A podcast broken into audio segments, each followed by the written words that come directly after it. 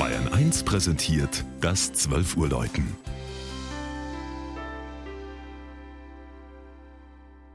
Es ist 12 Uhr.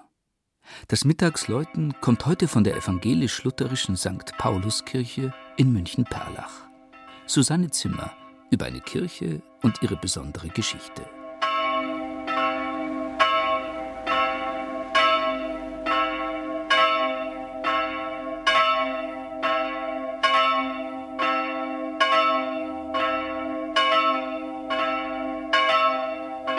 Ein Dorf mitten in München.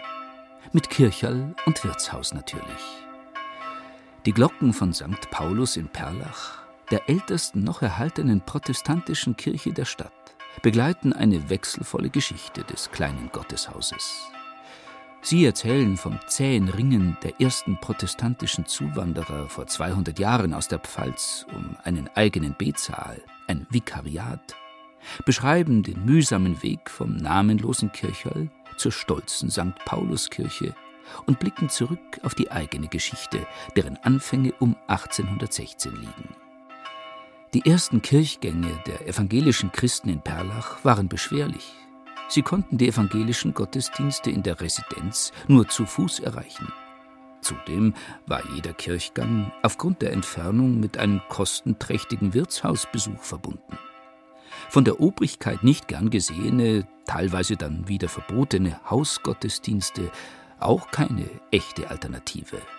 Sogar die Sammlungen für einen Kirchenbau scheiterten am wiederholten Veto der königlichen Regierung.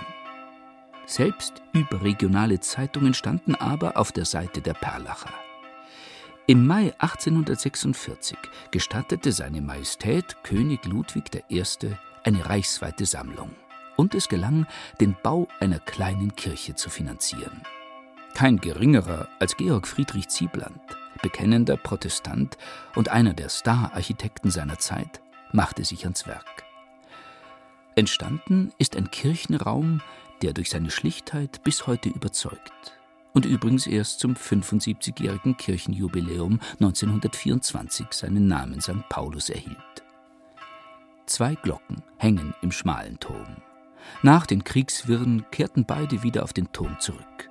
Mit gutem Grund wird die kleinere auch die Friedensglocke genannt.